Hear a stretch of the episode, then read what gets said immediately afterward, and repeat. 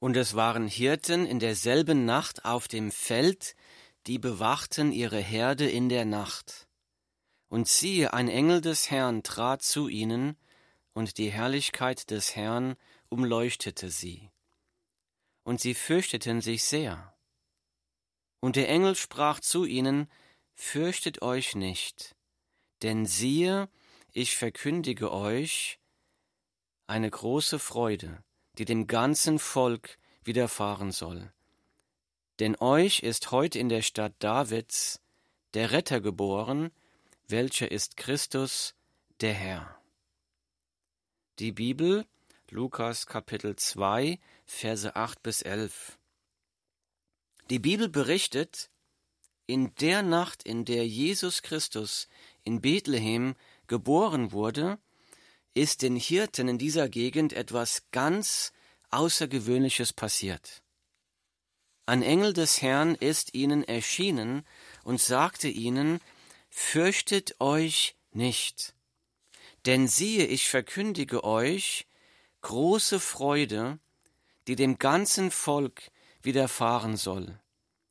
Denn euch ist heute in der Stadt Davids der Retter geboren, welcher ist Christus, der Herr. Die Engel verkündigen eine einzigartige Geburt einer einzigartigen Person, der Retter. Welcher ist Christus, der Herr?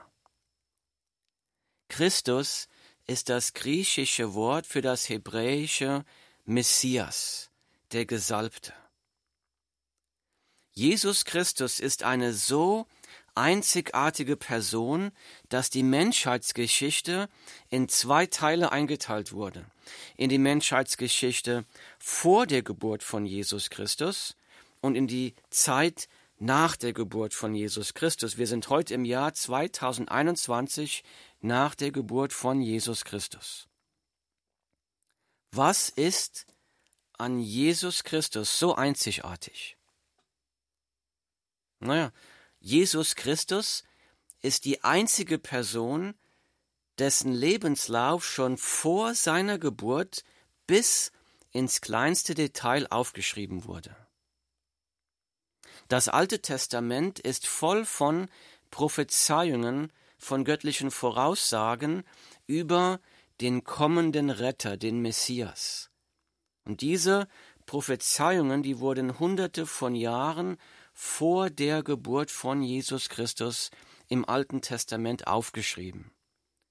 Wo und unter welchen Umständen dieser kommende Retter geboren werden würde, was er tun, was er lehren würde, wie er von den religiösen Leitern verworfen werden würde, unter welchen Umständen er verraten werden würde, unter welchen Umständen er für die Sünden der Menschen sterben und auferstehen würde. Jesus Christus hat mehr als 350 Prophezeiungen des Alten Testaments bis ins kleinste Detail erfüllt. Was ist an Jesus so einzigartig? Jesus Christus ist die einzige Person, dessen Lebenslauf schon vor seiner Geburt bis ins kleinste Detail aufgeschrieben wurde. Was ist an Jesus noch einzigartig? Jesus ist die einzige Person, die von einer Jungfrau geboren wurde. Jede andere Person, du und ich, jede andere Person, die je geboren wurde, da braucht es einen Mann und eine Frau. Jesus ist die einzige Person, die nur von einer Frau ohne männlichen Samen geboren wurde. Was ist an Jesus Christus noch so einzigartig? Jesus ist die einzige Person, die absolute Macht über Krankheit, Tod und die Natur hat. Die Bibel berichtet, dass sich ständig große Menschenmengen um Jesus versammelt haben. Viele haben ihre Kranken zu Jesus gebracht. Vor all diesen Augenzeugen hat Jesus jeden geheilt, der zu ihm kam. Jesus musste manchmal nur ein Wort sagen, manchmal reichte sogar nur eine Berührung mit Jesus. Blinde konnten wieder sehen, Gelähmte konnten wieder gehen, Taubstumme konnten wieder hören und sprechen. Die Bibel berichtet auch, dass Jesus Stürme gestillt hat, dass Jesus über Wasser gelaufen ist, dass Jesus Brot vermehrt hat. Die Bibel berichtet, dass Jesus mehrere Tote zum Leben auferweckt hat. Vor vielen Augenzeugen hat Jesus zum Beispiel den Lazarus, der schon vier Tage begraben lag, von den Toten zum Leben auferweckt. Jesus sagt von sich selbst, Jesus sagt, ich bin die Auferstehung und das Leben. Wer an mich glaubt, wird leben, auch wenn er stirbt. Die Bibel, Johannes Kapitel 11, Vers 25. Bei all diesen Berichten über Wunderheilungen wird aber auch sichtbar, wie liebevoll Jesus mit den Menschen umgegangen ist. Wie Jesus vom Mitleid für die Not der Menschen um ihn ergriffen war. Obwohl Jesus oft von großen Menschenmengen umgeben war, hat Jesus sich immer Zeit für jeden genommen, der zu ihm kam. Jesus hatte immer Zeit. Niemand, der zu Jesus kam, wurde von Jesus abgewiesen. Kranke kamen zu ihm, Bettler kamen zu ihm, römische Offiziere, Leute, die einen guten Ruf hatten Leute, die einen schlechten Ruf hatten, jeder wurde von Jesus angenommen. Jesus empfing jeden, der zu ihm kam. In den Augen von Jesus hat jede Menschenseele, auch deine, einen unendlich großen Wert. Was ist so einzigartig an Jesus Christus? Jesus ist die einzige Person, die von sich behauptet, Gott zu sein. Jesus behauptet von sich selbst, Gott zu sein. Jesus spricht, ich und der Vater sind eins. Johannes Kapitel 10, Vers 30. Jesus spricht, wer mich gesehen hat, der hat den Vater gesehen. Die Bibel Johannes Kapitel 14, Vers 9.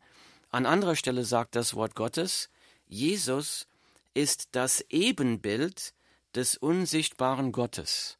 Kolosser Kapitel 1 Vers 15. Das bedeutet, wenn wir auf Jesus schauen, dann sehen wir den Charakter Gottes. Wir sehen Gott selbst in Jesus Christus. Jesus behauptet von sich selbst Gott zu sein. Das Wort Gottes sagt, Jesus ist 100% Mensch aber Jesus war auch 100 Prozent Gott. Gott wurde Mensch, als Jesus geboren wurde in diese Welt. Eine einzigartige Person. Jesus ist die einzige Person, die von sich behauptet, Gott zu sein. Es mag jemand sagen, na ja, jeder kann ja von sich behaupten, Gott zu sein. Wie kann man aber Gewissheit haben, dass das auch stimmt? dass Jesus wirklich Gott war. Das ist der nächste Punkt, was Jesus so einzigartig macht. Jesus ist die einzige Person, die von den Toten auferstanden ist. Jetzt mag jemand sagen, Moment mal, die Bibel berichtet doch, dass Jesus mehrere Personen auferweckt hat von den Toten. Das stimmt, ja, Jesus hat Tote zum Leben auferweckt, aber diese Personen mussten dann Jahre später irgendwann wieder einmal sterben. Jesus ist aber von den Toten auferstanden und lebt immer noch. Er hat den Tod besiegt. Jesus hat vor seiner Kreuzigung immer wieder gesagt, dass er in Jerusalem hingerichtet werden würde und am dritten Tag von den Toten auferstehen würde. Das hat er auch getan. Alle anderen Religionsgründer liegen tot und begraben. Das Grab von Jesus ist leer, weil Jesus von den Toten auferstanden ist und Jesus lebt. Er lebt, er kann mit seiner Kraft auch dein Leben mit seiner Kraft heute verändern. Die Auferstehung von Jesus Christus beweist Folgendes. Nummer eins, es beweist, Jesus ist tatsächlich Gott. Nummer zwei, es beweist, was Jesus über sich selbst sagt, ist die absolute Wahrheit. Wir können den Worten von Jesus Christus in der Bibel absolut vertrauen. Was ist an Jesus Christus so einzigartig? Jesus Christus ist die einzige Person, die dich von deinen Sünden retten kann. Das Wort Gottes sagt hier, fürchtet euch nicht, denn siehe, ich verkündige euch große Freude, die dem ganzen Volk widerfahren soll. Denn euch ist heute in der Stadt Davids der Retter geboren, welcher ist Christus, der Herr. Die Bibel Lukas Kapitel 2, Verse 10 bis 11. Es geht hier um einen Retter. Heute ist euch in der Stadt Davids der Retter geboren, welcher ist Christus, der Herr. Jesus ist gekommen, um dich und mich von unserer Sünde zu retten. Was ist denn Sünde? Wir haben das Wort aus unserem Sprachgebrauch eigentlich schon fast verdammt. Man sagt vielleicht, ich habe gesündigt, wenn man zu viel Kuchen gegessen hat. Man spricht von einem Verkehrssünder. Aber wir haben eigentlich die Bedeutung des Wortes verloren. Welch großes Gräuel Sünde ist gegen Gott. Wenn wir sagen, was Gott für gut oder für schlecht hält, das interessiert mich nicht. Das ist eine große Sünde gegen Gott. Wenn wir so leben, wie wir es für richtig halten, ohne uns dafür zu interessieren, was Gott für richtig hält. Wenn wir uns gegenseitig anlügen, wenn wir mit anderen streiten, wenn wir anderen neidisch sind, wenn wir über andere lästern, wenn wir andere Frauen oder andere Männer begehren, wenn wir uns weigern, anderen zu vergeben, wenn wir uns weigern, unsere Feinde zu lieben, wenn wir uns, wenn wir anderen nicht so lieben, wie wir sie lieben sollen. Das alles nennt die Bibel Sünde. Das Wort Gottes sagt, Gott ist heilig. Gott ist 100% gerecht. Ein heiliger und gerechter Gott kann Sünde nicht einfach ignorieren. Ein gerechter Gott muss jede Straftat, jede Sünde bestrafen.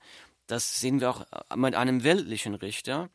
Ein weltlicher Richter, der nicht jede Straftat bestraft, den würden wir als einen korrupten Richter bezeichnen, und so auch Gott, ein heiliger Gott muss jede Straftat, jede Sünde bestrafen am Tag des Gerichts.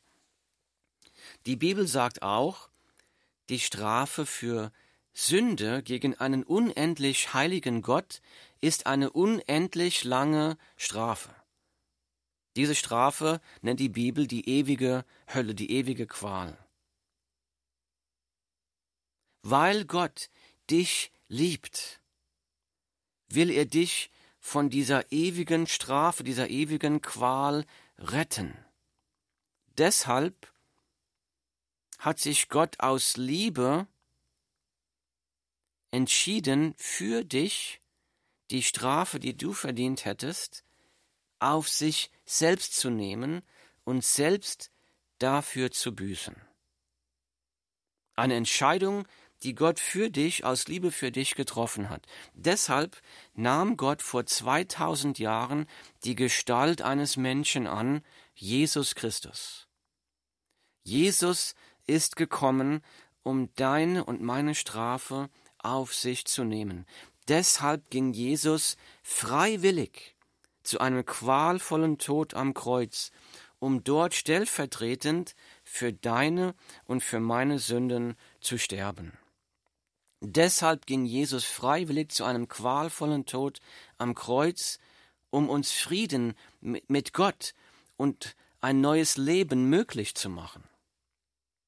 Die Bibel sagt, denn so sehr hat Gott die Welt geliebt, dass er seinen eingeborenen Sohn gab, damit jeder, der an ihn glaubt, nicht verloren geht, sondern ewiges Leben hat. Die Bibel, Johannes Kapitel 3, Vers 16. Das sind übrigens die Worte von Jesus Christus selbst. Jesus sagt diese Worte hier. Denn so sehr hat Gott die Welt geliebt, dass er seinen eingeborenen Sohn gab, damit jeder, auch du, der an ihn glaubt, nicht verloren geht, sondern ewiges Leben hat. Die Errettung von der Sünde ist ein unverdientes Gnadengeschenk Gottes. Die Vergebung der Sünden, diese Errettung von der ewigen Strafe der Hölle, ist, kann man sich nicht verdienen, man kann es sich nicht mit guten Werken verdienen. Man kann es sich nicht durch religiöse Leistung verdienen, nicht, nicht durch Pilgern, nicht durch Fasten. Das Wort Gottes sagt, die Errettung von der Sünde ist ein unverdientes Gnadengeschenk, das Jesus Christus dir mit seinem Blut am Kreuz erkauft hat. Dieses unverdiente Gnadengeschenk wird durch den Glauben wirksam. Durch Glauben, nicht durch Werke. Das bedeutet, jeder Mensch muss die lebensverändernde Entscheidung treffen, zu sagen, ich glaube, dass Jesus für meine Sünden gestorben ist. Ich glaube, dass Jesus lebt und dass Jesus mein Leben verändern kann. Zu sagen, komm, Herr Jesus, und übernimm du die Kontrolle über jeden Bereich meines Lebens. Ich will dir nachfolgen. Ich will dir nachfolgen. Jesus Christus ist die einzige Person, die dich von deinen Sünden retten kann. Komm noch heute zu Jesus. Mach heute noch Frieden mit Gott durch Jesus Christus. Morgen könnte es zu spät sein. Gott hat durch den Engel zu den Hirten gesprochen, Gott hat die Hirten wissen lassen, fürchtet euch nicht, denn siehe, ich verkündige euch große Freude, die dem ganzen Volk widerfahren soll. Denn euch ist heute in der Stadt Davids der Retter geboren, welcher ist Christus der Herr. Lukas Kapitel 2, Verse 10 und 11. Wie haben die Hirten auf diese Botschaft reagiert? Ich lese weiter in Vers 15. Und es geschah, als die Engel von ihnen weg in den Himmel zurückgekehrt waren, da sprachen die Hirten zueinander, Lasst uns doch bis nach Bethlehem gehen und die Sache sehen, die geschehen ist, die der Herr uns verkündet hat. Und sie gingen eilends und fanden Maria und Josef, dazu das Kind in der Krippe liegend. Die Bibel Lukas Kapitel 2, Verse 15 und 16. Die Hirten waren sehr weise. Sie wollten die Wahrheit herausfinden.